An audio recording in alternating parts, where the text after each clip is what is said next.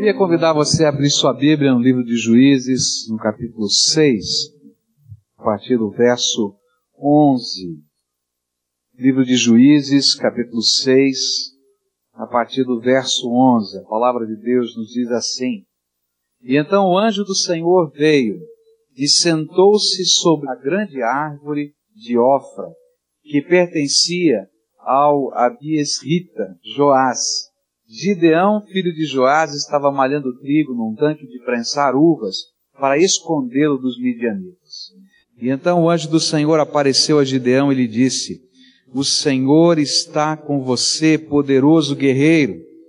Ah, Senhor, Gideão respondeu: Se o Senhor está conosco, por que aconteceu tudo isso? Onde estão todas as suas maravilhas que os nossos pais nos contam quando dizem: não foi o Senhor que nos tirou do Egito, mas agora o Senhor nos abandonou e nos entregou nas mãos de Midian.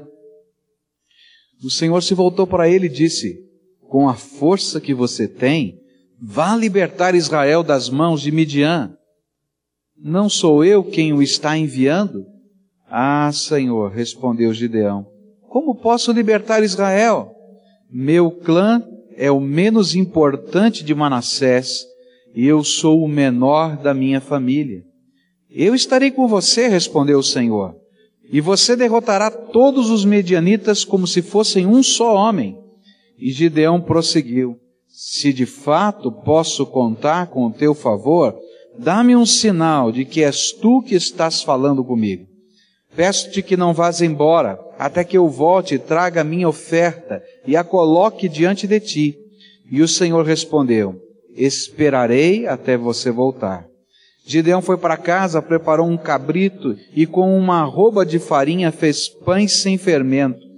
Pôs a carne num cesto e o caldo numa panela e trouxe-os para fora e ofereceu-os a ele sob a grande árvore.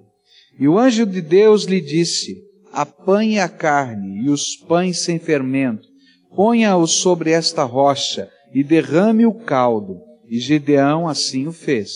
E com a ponta do cajado que estava em sua mão, o anjo do Senhor tocou a carne e os pães sem fermento. Fogo subiu da rocha, consumindo a carne e os pães, e o anjo do Senhor desapareceu. E quando Gideão viu que era o anjo do Senhor, exclamou: Ah, Senhor soberano! Vi o anjo do Senhor face a face. E disse-lhe, porém, o Senhor: Paz seja com você. Não tenha medo, você não morrerá. E Gideão construiu ali um altar em honra ao Senhor e lhe deu este nome: O Senhor é paz. E até hoje o altar está em Ofra dos Abiesritas.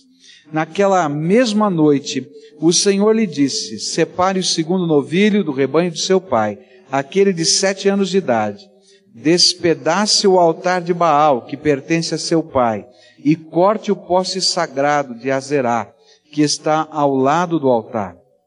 E depois faça um altar para o Senhor, o seu Deus, no topo desta elevação, e ofereça o segundo novilho em holocausto, com a madeira do poste sagrado que você irá cortar.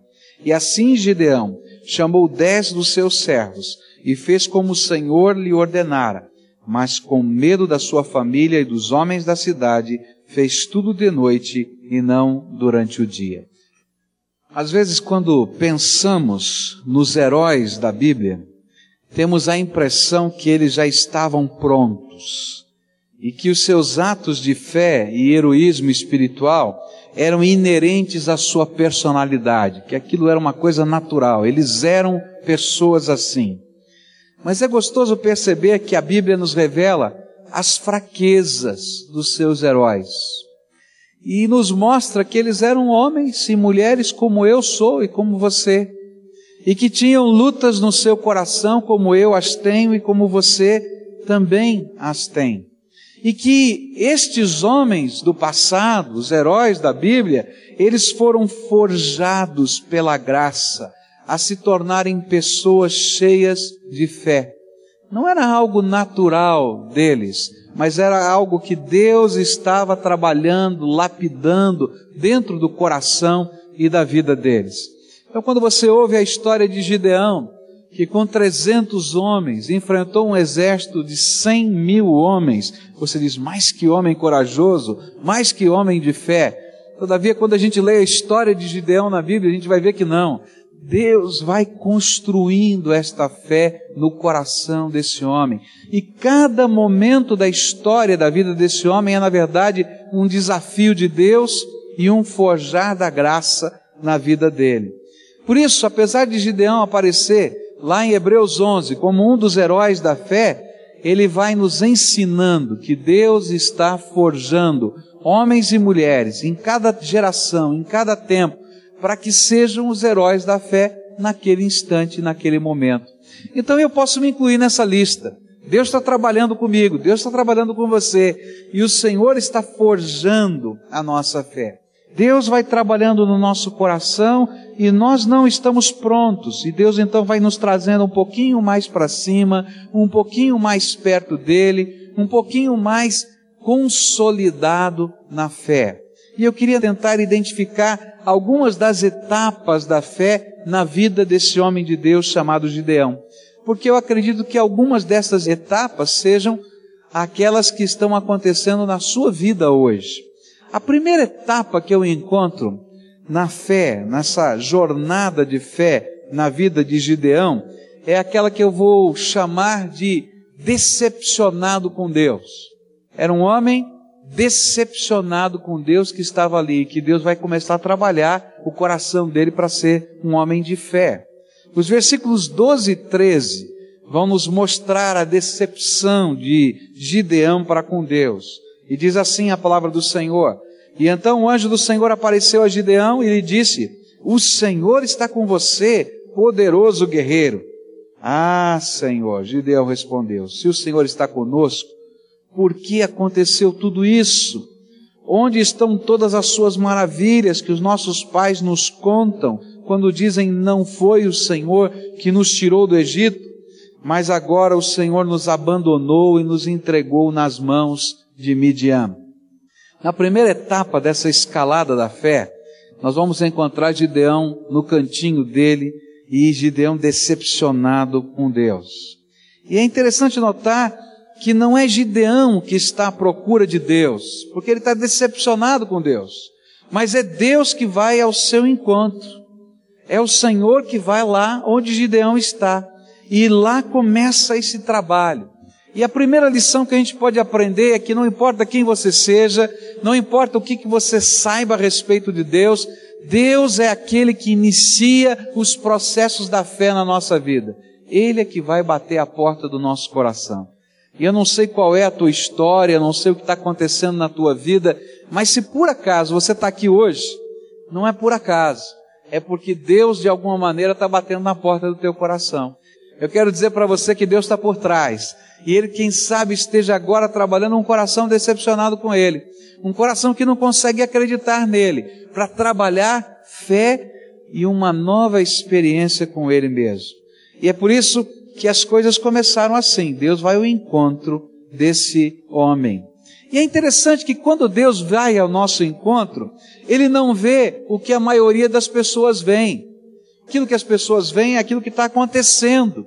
Mas Deus está olhando para frente, para o futuro, e Deus está olhando para aquilo que Ele vai fazer e construir na minha vida e na sua vida. E é por isso que a saudação que o Senhor faz a Gideão, ela parece muito estranha, muito esquisita.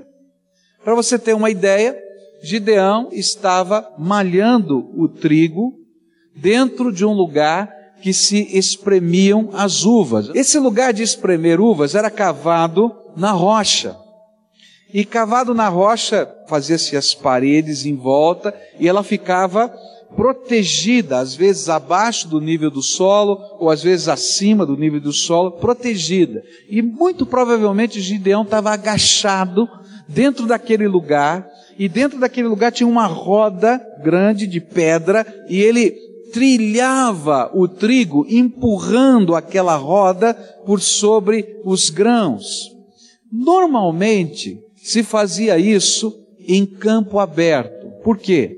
Porque à medida que você vai espremendo o trigo, batendo ali no trigo, a palha vai soltando e o vento que bate ajuda a carregar a palha e o grão fica. É mais fácil. Normalmente se fazia isso usando um animal, usando um boi, usando um burro que vai empurrando essa roda. Mas ele estava agachado dentro daquele lugar protegido, escondido dos midianitas, malhando o trigo. E é nesse contexto que Deus se apresenta, vai à procura dele e vai dizer: O Senhor está com você, poderoso guerreiro. Mas essa não é uma cena de um poderoso guerreiro de alguém que está escondido num canto, malhando trigo num lugar, agachado para que as pessoas não vissem que ele está trabalhando um pouquinho de comida para a sua família. Mas é interessante que quando Deus chega perto de nós, mesmo que estejamos decepcionados com Ele, com o nosso coração amargurado, Ele não vê o que a maioria das pessoas vê. Porque se eu e você estivéssemos lá, diríamos: onde é que está o poderoso guerreiro aqui? Mas Deus está vendo o que Ele vai fazer na nossa vida. E Deus está vendo a cada um de nós não com aquilo que somos, mas com as potencialidades da Sua graça aplicadas ao nosso viver. E Deus começa a trabalhar a vida de Gideão a partir daí. E é interessante que Deus começa a provocá-lo. Essa expressão o Senhor é com você, poderoso guerreiro, não toca em Gideão do jeito que eu imagino que tocaria. Porque se eu tivesse ali agachado, com aquela roda, malhando o trigo daquela maneira tão diferente do que a maioria das pessoas fazem, por causa do medo do inimigo, o que me chamaria a atenção é poderoso guerreiro. Quem disse que eu sou poderoso guerreiro? Eu estou tentando salvar minha vida aqui no meu cantinho. Mas quando Deus fala com Gideão, não é essa expressão que o toca. O que toca o coração de Gideão é a primeira frase: O Senhor é contigo. E aí parece que Deus toca na ferida que estava dentro do coração de Gideão. E Gideão vai fazer três perguntas para Deus agora, que expressam a sua decepção. A primeira pergunta foi: se o Senhor é conosco, se o Senhor é por nós, se o Senhor é o nosso Deus, então por que tudo isso está acontecendo conosco? E aí, quando eu penso nessa pergunta, eu vou ver muitas pessoas enquadradas dentro dela. E eu não posso esquecer da minha própria história quando eu escuto essa pergunta porque eu já me vi na condição de Gideão, já vi Deus bater a porta do meu coração e já ouvi e já fiz a mesma pergunta para Deus.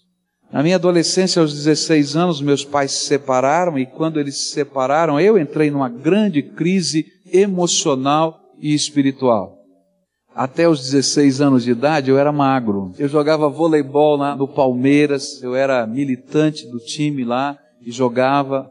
Mas depois da separação dos meus pais, aquilo foi um peso tão grande emocional na minha vida que eu comecei a engordar, comecei a me embotar de várias maneiras. E me lembro que naquela fase da vida foi uma fase de grande luta espiritual, de grande decepção. E a decepção era porque vivíamos num lar evangélico, vivíamos numa casa que temia Deus, a oração fazia parte da nossa história de vida, ir à igreja fazia parte da nossa história de vida. E de repente, a nossa casa arrebentou, né? acabou. E aquilo não entrava no coração. Como é que pode um negócio desse? E essa caverna da minha vida durou três anos. E eu me lembro muito bem de uma visitação do Espírito na minha vida, numa madrugada, onde eu acordei chorando, e por acordar chorando, é, sentei na cama no meio da noite e Deus começou a tocar no meu coração. E Ele me perguntou: O que é que você tem contra mim? Não é? E a minha resposta foi: Eu tenho tudo contra o Senhor. Por que é que o Senhor deixou tudo isso acontecer na minha vida?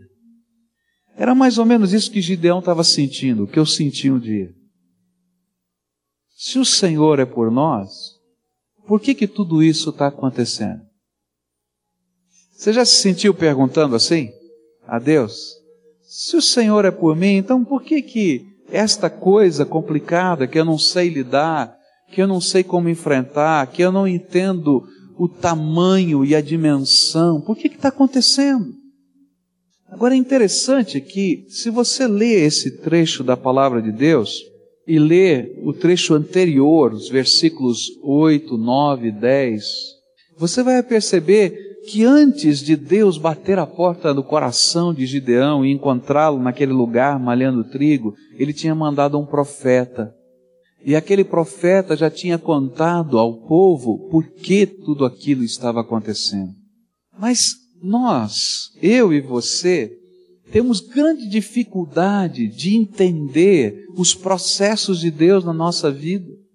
E temos muita dificuldade de entender e até de assumir aquilo que nós mesmos fazemos. Tinha um homem que estava no barbeiro, e no barbeiro e no cabeleireiro a gente começa a conversar muito, né? Tem que ficar lá olhando para o espelho, então a gente vai batendo papo, né? E aí o barbeiro estava cortando o cabelo desse senhor, esse senhor um senhor cristão, quando lá pela vitrine da barbearia ele viu um senhor mendigando, um senhor maltrapilho, mexendo ali no lixo, buscando comida. E de repente, aquele barbeiro falou para o seu cliente, disse assim: Olha, onde é que está Deus? Por que, que Deus não faz nada? Por que, que estas coisas estão acontecendo? Olha só aquele homem. Olha, eu não consigo crer na existência de Deus. Passado alguns momentos, passou em frente da barbearia um rapaz que estava com seu cabelo todo desdenhado, todo sujo, todo emaranhado, não é? E ficou ali na frente da barbearia. E o cliente estava sentado na cadeira e começou a conversar com o barbeiro e disse assim: Escuta, você se considera um bom barbeiro? Eu me considero um bom barbeiro e acho que você também me considera, senão não estaria sentado na minha cadeira de barbeiro. É. Então, se você é um bom barbeiro, como é que você permite, como é que você deixa um jovem daquele jeito, olha só, em frente da sua barbearia? Ele disse, mas ele não é meu cliente. Ele nunca sentou aqui nessa cadeira para que eu pudesse cortar o seu cabelo. E aí então aquele cliente olhou para o barbeiro e disse assim: Tá vendo? Assim acontece comigo e com você. Por que, que as coisas estão acontecendo na nossa vida? E às vezes, quando elas acontecem, a gente diz assim: Deus, onde é que o Senhor estava? Quando na verdade a gente nunca sentou na cadeira de Deus, e a gente nunca pulou no colo dele, e a gente nunca deixou Deus tratar da nossa vida, e a gente nunca deu a ele a autoridade para que ele pudesse nos ensinar o caminho certo cada dia. E às vezes a gente continua decepcionado com Deus. É interessante que o profeta tinha vindo antes para dizer exatamente isso. Tudo isso está acontecendo porque vocês optaram por caminhos, vocês decidiram por coisas, e estas coisas têm consequências, e estas coisas estão gerando outras situações. Por que será que é culpa do Deus Todo-Poderoso? O Senhor é por ti, o Senhor é por mim, o Senhor era por Gideão, e a grande prova disso é que, apesar de todas as opções, apesar de todos os descaminhos, apesar de todos os desvios, lá estava Deus, em pessoa, se revelando a Gideão e dizendo: Gideão, eu quero fazer de você um valoroso guerreiro, porque eu quero ser por você.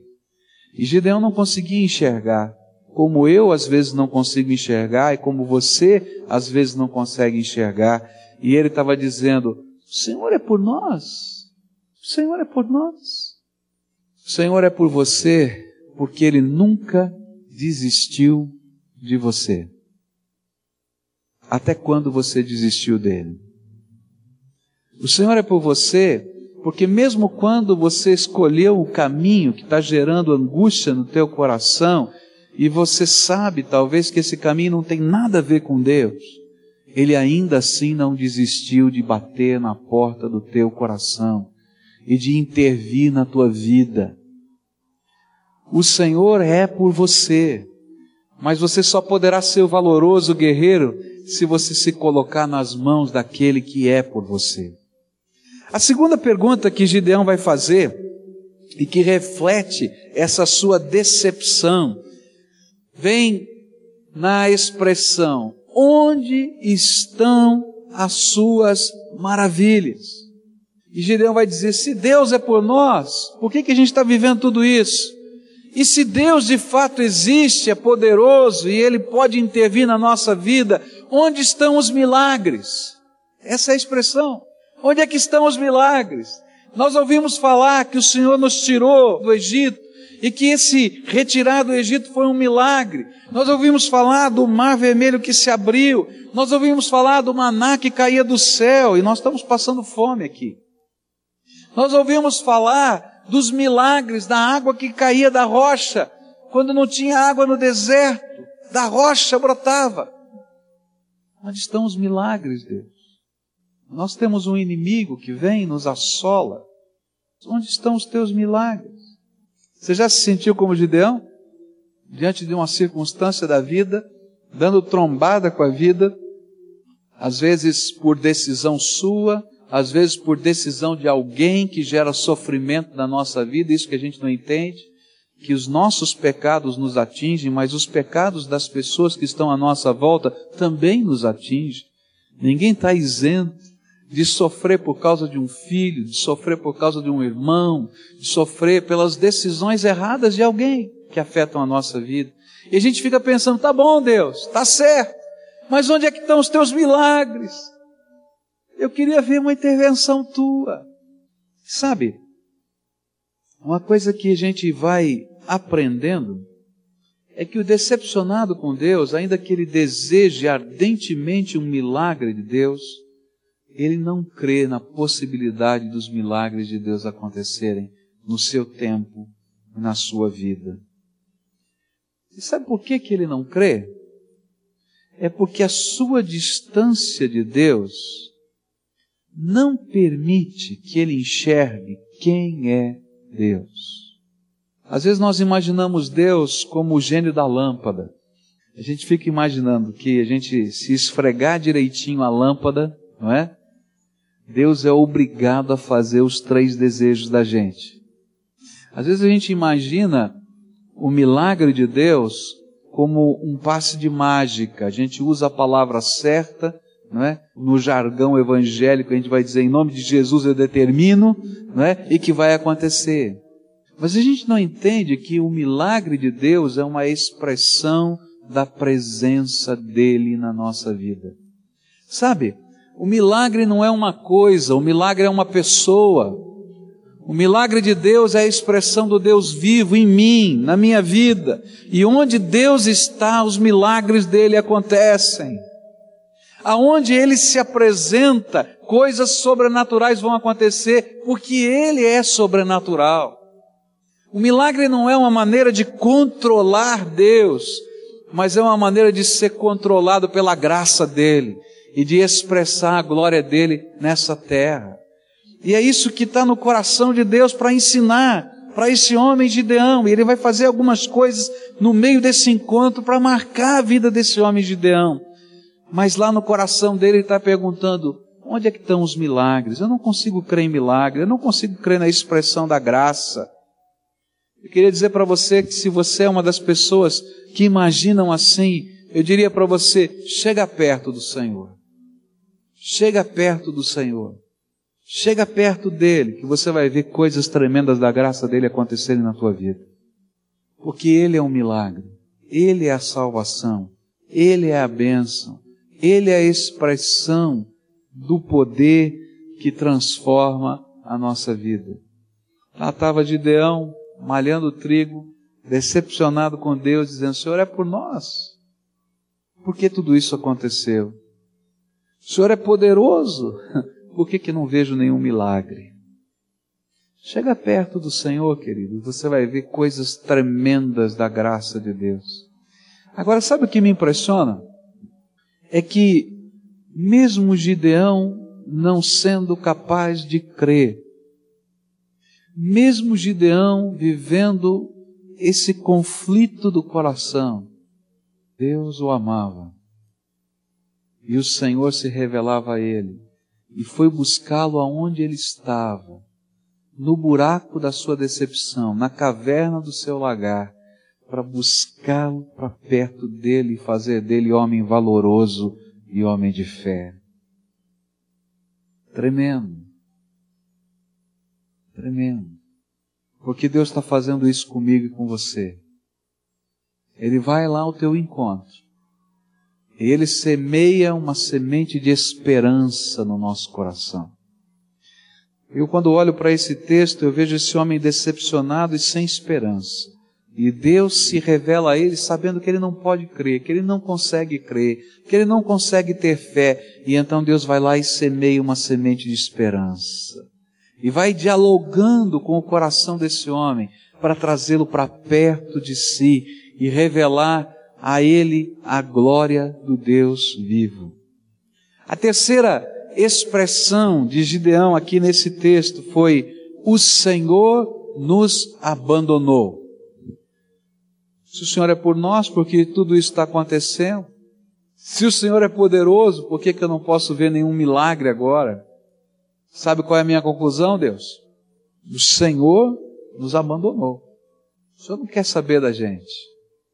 E a grande lição que esse texto nos traz é que ficamos decepcionados com Deus por ter a nossa perspectiva de vida distorcida.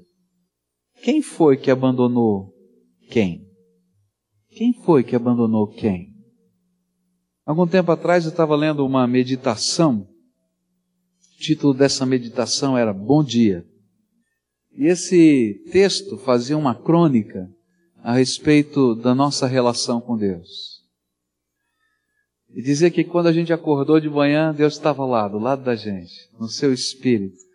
E ele esperava pelo menos um bom dia. Oh, bom dia, papai, tudo bem? Mas a gente estava tão apressado, porque a gente estava atrasado para o trabalho, atrasado para a escola, que a gente esqueceu de dizer bom dia.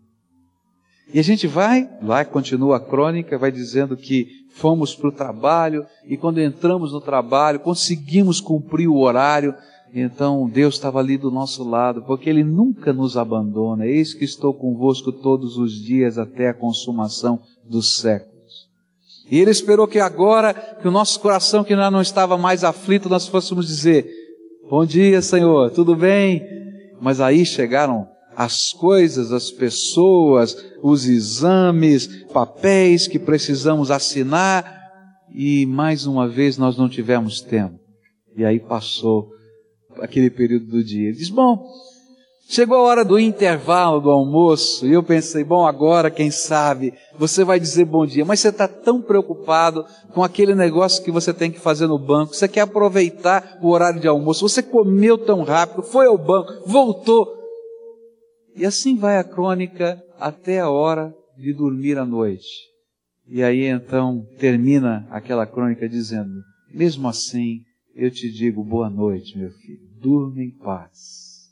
Quem abandonou quem? É interessante que nós nos decepcionamos com Deus, porque a nossa perspectiva das coisas fica entenebrecida, escondida, misturada pela nossa dor. Mas a coisa tremenda é que o meu Pai, o meu Deus amado, apesar de todas as decisões que temos tomado, apesar dos frutos naturais destas decisões, e ainda que tenhamos semeado ventos e colhido tempestades, é Ele que vem e se senta do nosso lado para conversar conosco. Gideão não sabia ainda que esse era o anjo do Senhor. Ele vai saber só no final do texto quando ele se assusta. Ele imagina que ele está conversando com alguém sobre as coisas de Deus, mas era o próprio Deus que estava falando com ele. Porque Deus é aquele que a semelhança de Jesus tem vindo ao nosso encontro.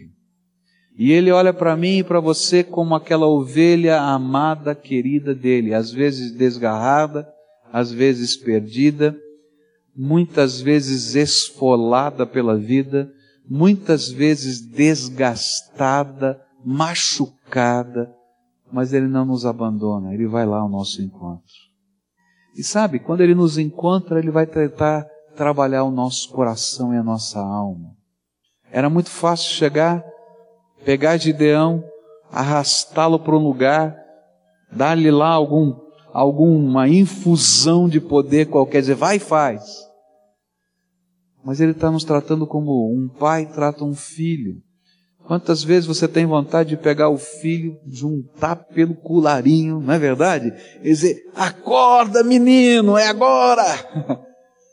Mas você não pode fazer isso, porque ele não vai crescer, ele não vai aprender, ele não vai viver, e a gente tem que pegá-lo onde está, e a gente tem que mostrar os valores, tem que abrir os seus olhos, e às vezes a gente vai fazer isso uma, duas, três, quatro, dez, quinze vezes. Papai do céu está fazendo isso comigo, com você. E às vezes ele se senta do nosso lado, no meio da correria da vida, para dizer para a gente: olha, estou aqui, ainda que você não me veja. Não te abandonei, mesmo que você acha que eu fui a última pessoa a pensar em você. Continua a fazer milagres num tempo em que parece que não tem milagres. Se você ler o final desse texto, você vai ver que ele vai fazer uma oferta a Deus de 18 quilos aproximadamente. Nossa Bíblia diz uma arroba nessa versão que eu li, mas uma efa deveria ter entre 18 e 20 quilos de farinha de trigo. Num tempo em que o inimigo tinha roubado tudo, ele tinha farinha de trigo em casa. Num tempo em que todo mundo estava passando fome, ele tinha um cabrito. Tem milagre de Deus acontecendo na nossa vida por causa da misericórdia dele e a gente não está vendo. Tem dias difíceis, sim, que são fruto das nossas decisões e das nossas escolhas, mas tem tanta graça de Deus que está acontecendo. E esse Deus tremendo, maravilhoso, que nos ama, é aquele que tem batido a porta do nosso coração onde estamos para dizer: você que está decepcionado, nunca deixei de andar do teu lado. Quero terminar lembrando da história de dois discípulos do Senhor Jesus. Eles estavam em Jerusalém quando Jesus foi crucificado. E quando, na manhã do domingo, as mulheres chegaram para dizer que tinham visto Jesus ressuscitado, estavam tão decepcionados com tudo que tinha acontecido, que aquela notícia, ao invés de ser uma notícia que trazia esperança e alegria, aquela notícia trouxe desentendimento e desespero.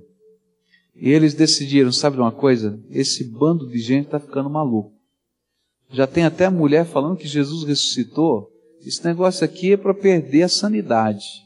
Então nós vamos embora daqui. E um olhou para o outro e disse, sabe uma coisa? Vamos embora. E eles começaram a ir embora. Naquela manhã de domingo, eles estavam numa jornada de alguns quilômetros em direção à cidade de Emaús, quando Jesus apareceu diante dele. E para mim, esses dois representam a história de Gideão, a história do Pascoal, a tua história, a minha história, dos decepcionados com Deus e com a vida. E eles estão caminhando. Jesus se aproxima deles e diz assim: Por que, que vocês estão tristes? E eles não percebem que é Jesus que está com ele. Eles estão tão amargurados que o Senhor Jesus ressuscitado anda com eles, eles não percebem que é Jesus. E aí, nesse contexto, ele diz: Você é o único que não sabe as coisas que estão acontecendo aqui em Israel? Você é o mais desentendido da história, não lê jornal, não lê revista, não vê nada. E aí eles começam a contar que Jesus tinha sido morto, crucificado, e que aquele em quem eles tinham colocado a sua esperança tinha perdido. E aí Jesus começa a explicar-lhes as Escrituras, diz a Bíblia. E eles têm dificuldade para entender. Eles não entendem. Jesus está do lado deles, ressuscitado, explicando as Escrituras, e eles não entendem. Eles sentem o coração arder porque o Espírito Santo toca, mas eles não compreendem. E quando chegam na cidade de Emaús, Jesus faz que vai embora, diz a Bíblia. Eles dizem: fica conosco, janta com a gente. Você vai fazer agora de noite? Janta agora conosco. E aí Jesus entra na, na casa para jantar. E quando chega aquele momento de partir o pão, de dar graças ao Pai, os olhos deles são abertos, eles começam a perceber que aquele era Jesus, que desde Jerusalém tinha ido em busca daquele discípulo esfolado, machucado, doído, decepcionado e nunca o tinha abandonado. Eu e você somos os discípulos no caminho de Emaús. Eu e você somos aqueles que Deus quer fazer valorosos guerreiros da fé, mas que às vezes estamos lá na nossa caverna ou no nosso lagar, na prensa de uvas, malhando trigo escondido, agachado. Eu e você somos aqueles que estão a perguntar: se Deus é por nós, por que tudo isso está acontecendo? Eu e você somos as pessoas que estão caminhando por essa vida e dizendo: onde estão os milagres de Deus? Aqueles que nós lemos na Bíblia. Eu e você estamos muitas vezes sendo tentados a dizer: o Senhor nos abandonou. Está difícil demais, está complicado demais.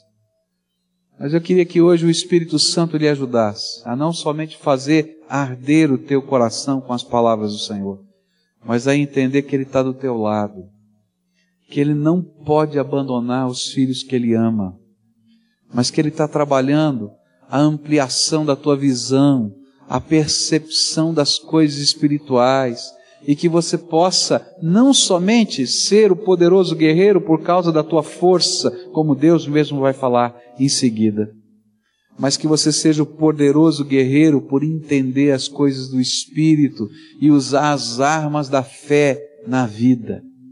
Um dos grandes problemas dos decepcionados com Deus é que nós gostamos de usar as armas dos nossos punhos, dos nossos braços e da nossa inteligência, e às vezes, e muitas vezes, elas falharão. E que Deus está nos tentando ensinar é que nós precisamos aprender a andar com Ele, bem pertinho dele, e usar as armas da graça na nossa vida. Vamos orar a Deus juntos aqui. O que é que o Espírito Santo de Deus tem para ministrar na tua vida? Está cansado? Talvez você esteja dizendo, pastor, você não imagina como eu estou cansado. Você não imagina como está doendo uma série de coisas na minha vida. Está decepcionado. Eu já fui um decepcionado com Deus, que não podia entender as coisas que estavam acontecendo na minha casa e no meu coração. Está achando que Deus se esqueceu de você? que tem um, uma tonelada de concreto entre você e Deus. Quero dizer para você que hoje, ontem, mesmo quando você não era capaz de perceber, o Senhor esteve aí do teu lado e continua do teu lado. Você precisa de um milagre. Eu quero dizer para você que mais do que um milagre, você precisa de Jesus. Você precisa que Ele more aí no seu coração, dirija a tua vida, conduza os teus passos, porque Ele é um milagre, Ele é a bênção, Ele é a esperança. Então, deixa Deus fazer algo novo na tua vida. E começa colocando você por inteiro no altar de Deus. Ora comigo assim. Senhor Jesus, tem aqui um povo carente da tua graça. Tem coisas que a gente não consegue entender. Tem coisas que a gente não consegue nem, Senhor, perceber, porque a nossa mente, o nosso coração ficam tão perturbados pela vida. E nesta hora eu quero te pedir, ajuda-nos a caminhar pela fé. Assim como o Senhor ajudou aqueles dois no caminho de Emaús. Assim como o Senhor ajudou Gideão, decepcionado contigo. Que o Senhor esteja a nos ajudar agora. Que o teu Espírito Santo se revele aqui entre nós.